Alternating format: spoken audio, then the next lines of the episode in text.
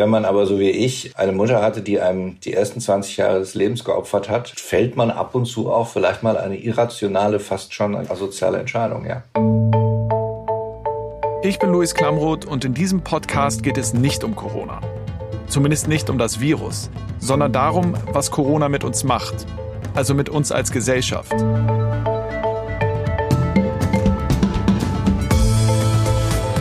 Das ist Klamroth Calling.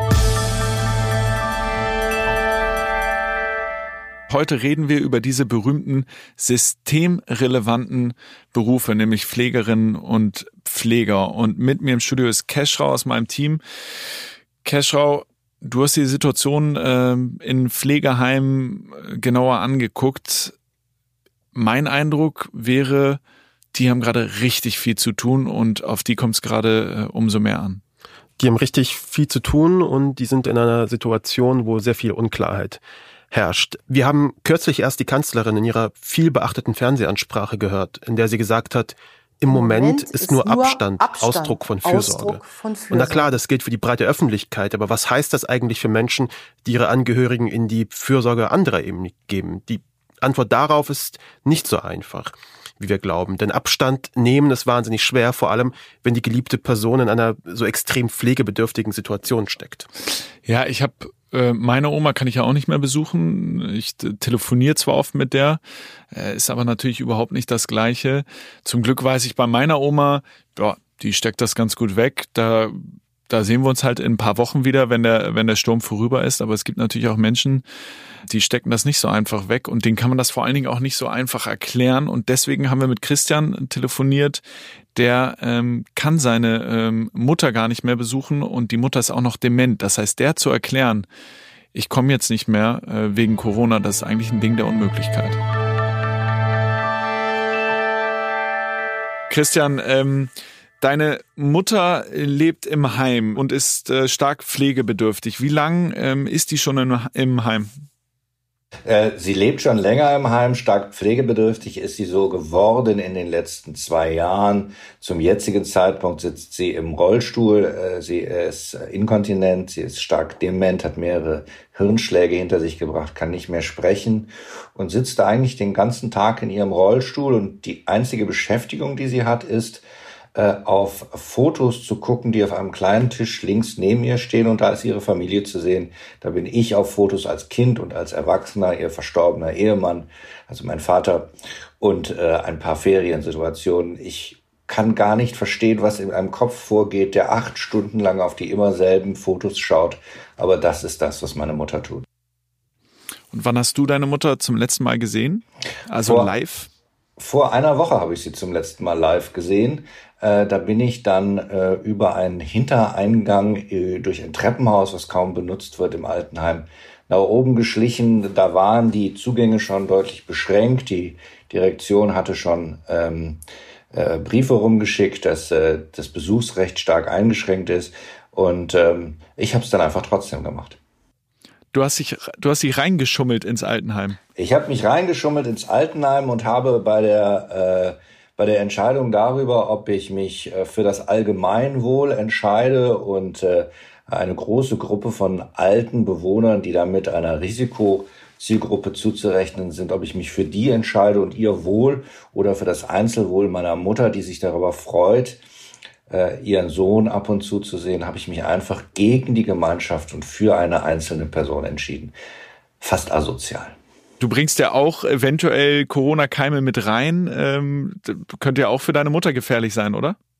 Könnte auch für meine Mutter gefährlich sein. Ähm, es gibt Momente, da muss man sich dann einfach entscheiden. Und ich glaube, dass eine Frau, die ja gar nicht mehr verstehen kann, was da passiert, und die auch nicht versteht, warum ihr Sohn nicht kommt, äh, dass man der einfach eine Freude bereiten muss. Ähm, das ist sehr egoistisch und das kann man auch völlig anders sehen, das weiß ich. Äh, übrigens, wenn ich äh, Vertreter der Heimleitung wäre, würde ich das auch völlig anders sehen. Ähm, wenn man aber so wie ich ähm, eine Mutter hatte, die einem die ersten 20 Jahre des Lebens geopfert hat und der man ja auch irgendwann mal ein bisschen an Liebe zurückgeben muss, dann fällt man ab und zu auch vielleicht mal eine irrationale, fast schon, wie gesagt, asoziale Entscheidung, ja. Seit einer Woche tue ich es nicht mehr. Es, es geht nicht mehr. Man kommt da auch gar nicht mehr rein. Und äh, jetzt muss ich eben mit der Vorstellung leben, dass meine Mutter da von Pflegern versorgt wird, die das ja auch gut machen. Ähm, aber eben dieser wichtige Besuch des Sohnes, der fällt jetzt weg und das wird ihr vermutlich auch keiner erklären kommen können, warum der wegfällt.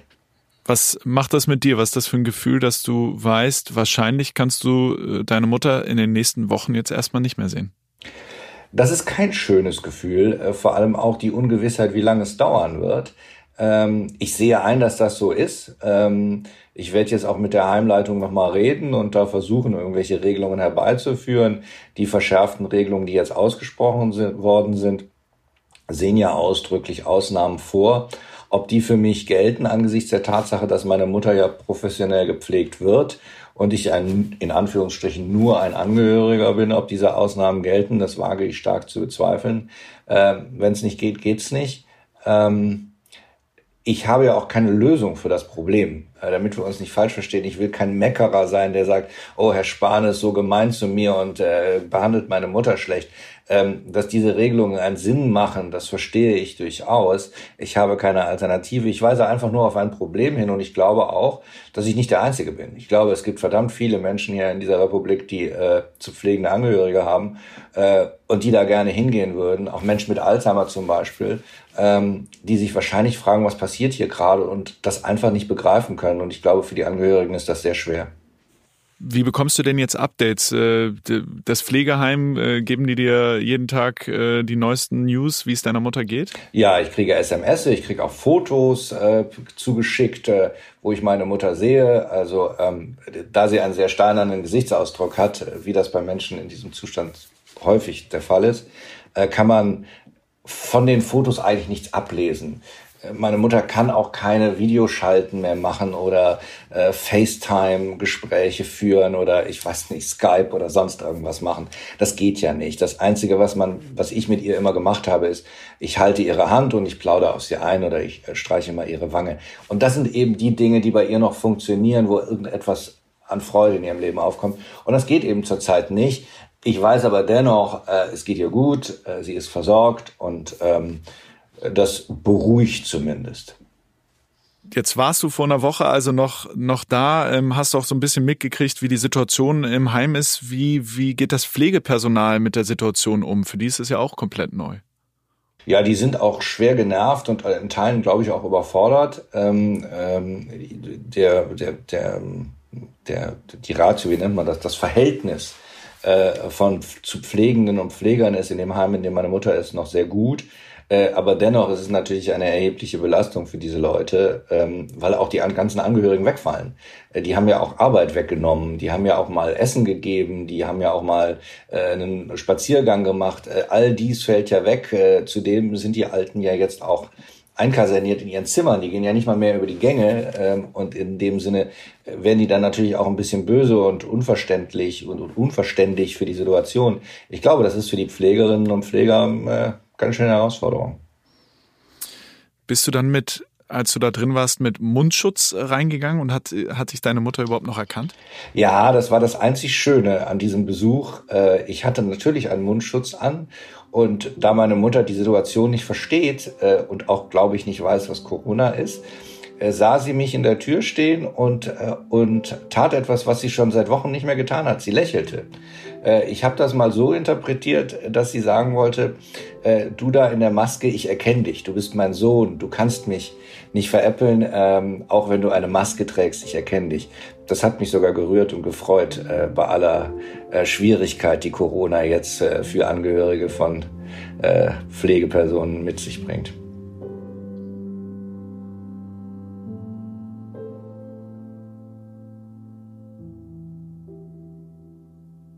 Ich kann sein Dilemma irgendwie verstehen. Er schleicht sich da heimlich ins, ins Pflegeheim rein, um seine Mutter zu sehen, gefährdet damit aber natürlich äh, alle anderen. Ich weiß nicht, ob ich es auch so gemacht hätte, aber nachvollziehen kann ich es zumindest, weil man will ja die eigene Mutter dann noch sehen und tut der Mutter und sich selber damit natürlich irgendwie was Gutes. Ja, das ist natürlich ein kompliziertes Gefüge aus Solidaritätsgefühl und natürlich persönlicher Neigung. Und jetzt kommt es darauf an, zu fragen, wie geht es eigentlich den Leuten, die auf der anderen Seite sind? Also die hinter der Tür, hinter dieser verschlossenen Tür mit denen arbeiten, die bei Ihnen eben in der Pflege sind. Und wir haben gesprochen mit Sabine. Sabine ist in der ambulanten Pflege tätig und kümmert sich jetzt an vorderster Front um die Risikogruppe ältere Menschen. Hallo Sabine, du bist stellvertretende Pflegeleiterin in der ambulanten Pflege. Ähm, wie ist denn die Stimmung bei euch gerade jetzt während Corona? Ja, die Stimmung, es geht noch. Die Kollegen sind relativ entspannt noch, aber unsere Patienten sind alle sehr ängstlich mittlerweile. Weil die Patienten natürlich auch äh, alle zur Risikogruppe gehören, oder? Ja, die gehören zur Risikogruppe und die sehen natürlich auch, wie es in Nachrichten alles dargestellt wird und machen sich Sorgen, dass wir die Überträger sein könnten oder sonstige, sonstige Sachen. Aber es sind auch viele ganz, ganz lieb. Wie, wie zeigt sich das denn, äh, dass die sich Sorgen machen? Wollen sie, äh, wollen die dann nicht, dass sie noch, äh, noch kommen? Gibt es da Leute, die sagen, die wollen nicht, dass der Pflegedienst noch kommt? Nee, also es gibt durchaus Leute, die sagen, sie möchten nur, dass wir in kompletter Schutzkleidung kommen. Das berücksichtigen wir natürlich, obwohl das Material sehr, sehr knapp ist. Und andererseits gibt es natürlich auch Leute, die sind dann ganz süß, die sagen auch, ich bräuchte heute eigentlich nur ein Gespräch, Sie können mich auch anrufen die wollen dann halt einfach telefonieren mit uns, um irgendjemand, zu irgendjemand Kontakt halten zu können. Und andersrum, wie ist das für dich? Hast du Angst, ähm, dass du zum einen das Virus übertragen könntest, zum anderen dich aber auch anstecken könntest? Ja, natürlich ist da eine gewisse Angst. Man weiß es halt nicht, wie es noch, noch kommen wird. Schlimmer fände ich es tatsächlich, wenn ich jetzt Anzeichen hätte und nicht getestet würde und mir dann tatsächlich Sorgen machen würde, dass ich jetzt so zu meinen Patienten raus muss und die anstecken könnte. Gibt es denn äh, schon betroffene Patienten äh, bei, bei dir in der Pflege? Ja, wir haben jetzt zwei seit letzter Woche. Da gehen halt überwiegend die gleichen Kollegen hin, zwei Stück im Wechsel, früh und spät erstmal, wie das ab nächster Woche dann ist, wenn die ins Freigehen, müssen wir gucken. Aber tatsächlich auch nur mit, mit ganz großen Vorsichtsmaßnahmen. Überschuhe, Kittel, Handschuhe, eine Haube auf dem Kopf, Mundschutz natürlich. Und das wird dann alles direkt auch entsorgt. Und das, ja. und das machen die Kolleginnen vor Ort auch freiwillig und, äh, und haben nicht kurz überlegt, ob sie, ob sie diese Fälle dann lieber jemand anderem geben? Nee, na gut, natürlich ist es bei der einen Kollegin so, die war halt da, als wir es noch nicht wussten. Wir haben dann auch erst am nächsten Tag den Bescheid bekommen. Und die hat aber dann gesagt, sie macht das jetzt, damit jetzt nicht noch jemand anderes hin muss. Das finde ich schon beeindruckend, weil das ja auch eine, eine angespannte Situation ist, ähm, und man sich, wenn man weiß, man ist in so nahem Kontakt mit einem Corona-infizierten Patienten ähm, doch die Angst ja auch eigentlich da sein müsste, so wäre sie zumindest bei mir, dass man sich selber ansteckt. Ja, das stimmt. Also das muss ich ehrlich sagen, da hätte ich auch Angst und das hat die Kollegin mit Sicherheit auch.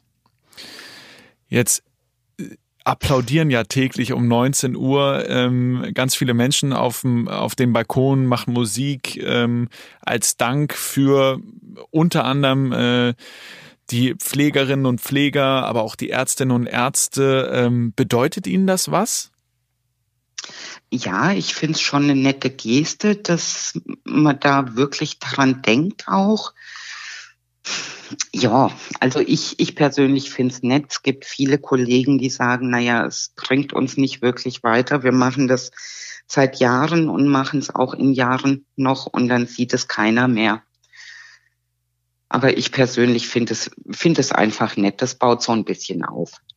Das heißt aber, äh, du glaubst nicht, dass das eine Wertschätzung ist, die anhält über die Corona-Krise hinaus? Es ist schwer zu sagen. Ich glaube, die Wertschätzung für solche Jobs hat tatsächlich nur jemand, der damit tagtäglich zu tun hat, der Eltern hat, die pflegebedürftig sind. Oder auch pflegebedürftige Kinder gibt's ja durchaus auch. Ich glaube, es wird einem erst bewusst, was das wirklich bedeutet, wenn man selber diese Hilfe in Anspruch nehmen muss. Sabine, jetzt sind wir in Deutschland noch in der Situation, dass es im Moment noch nicht ähm, so hohe Fallzahlen gibt und auch noch nicht so viele sehr schwer erkrankte Menschen. Aber man weiß ja, das sagen uns die WissenschaftlerInnen, dass das jetzt kommen wird in den nächsten Wochen. Mhm. Ist das jetzt gerade so eine Art Ruhe vor dem Sturm und seid ihr gut auf den Sturm, der da kommt, vorbereitet? Ja, ich denke schon, dass das so eine Ruhe vor dem Sturm ist. Ich bin mir sicher, dass was kommen wird. Haben wir natürlich Angst vor, aber ob wir gerüstet sind, bezweifle ich. Es fängt bei so kleinen Sachen wie der Schutzkleidung an. Die, wir haben jetzt tatsächlich seit gestern die Auflage, überall nur noch mit Mundschutz hinzugehen. Haben wir vorher natürlich auch gemacht, weil die Leute das wollen, aber es war noch keine feste Regelung. Und der geht uns aus.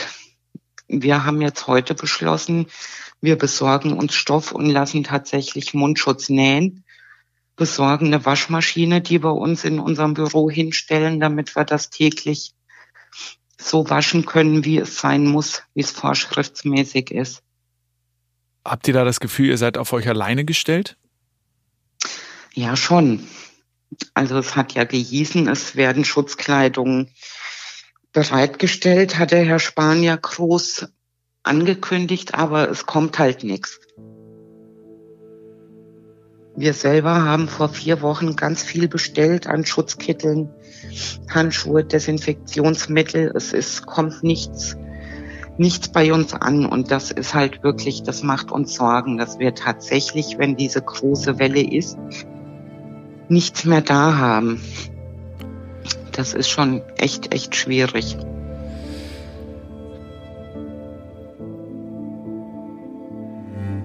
Die ist an vorderster Front und die hat richtig Angst, dass äh, sie nicht genug vorbereitet sind auf das, was da jetzt die nächsten Wochen kommt. Ja, und dafür, dass das eine so schwierige Situation ist, wirkt sie erstaunlich gefasst. Dann kommt da eine Katastrophe natürlich auf sie und ähm, die Menschen zu, die sie pflegen muss. Und das ist natürlich eine Situation, die man sich jetzt überhaupt nicht vorstellen möchte. Und sie sagt natürlich auch, und das, das hatte ich auch im Gefühl, dass klar, dieses Klatschen auf dem Balkon, ähm, die Anerkennung, die jetzt gerade da ist, dass das temporär natürlich irgendwie ganz schön ist. Aber letztendlich geht es darum, diese ähm, Pflegenden, diese ganzen Berufe, die einfach systemrelevant sind, mal richtig auf richtige Beine zu stellen, die gut zu bezahlen, denen die Ausrüstung zu geben, die sie brauchen, äh, damit sie diesen Hammerjob, den sie jetzt gerade alle machen, auch richtig machen können. Genau, und die Frage ist eben, was folgt nach dem Applaus?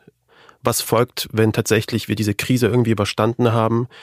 Erwarten diese Menschen natürlich, die wir jetzt als systemrelevant immer wieder bezeichnen, dass es auch eine Antwort darauf gibt und dass diese Menschen auch diese Wertschätzung, die sie jetzt über Applaus erfahren, auch tatsächlich in ihrer alltäglichen Arbeit sich widerspiegelt. Aber ich mache mir nach dem Gespräch mit Sabine, klar mache ich mir Sorgen, dass äh, das ist klar, die macht sich Sabine ja auch. Aber solange es ähm, Menschen wie Sabine gibt, die da auch mit so einer Ruhe dann reingehen und sich äh, so rührend um die äh, um die Patientin äh, kümmern, habe ich noch Hoffnung, dass wir da irgendwie ganz gut durchkommen. Ich glaube auch, da sind wir in guten Händen. Keschrau, danke dir. Danke, Luis. Klamroth Calling ist eine Koproduktion von Studio Bummins und K2H. Redaktion Patrick Stegemann, Marie-Louise Wagner, Keschrau Beros, Kate Kubel und Laura Pohl. Ton und Schnitt Christian Pfeiffer.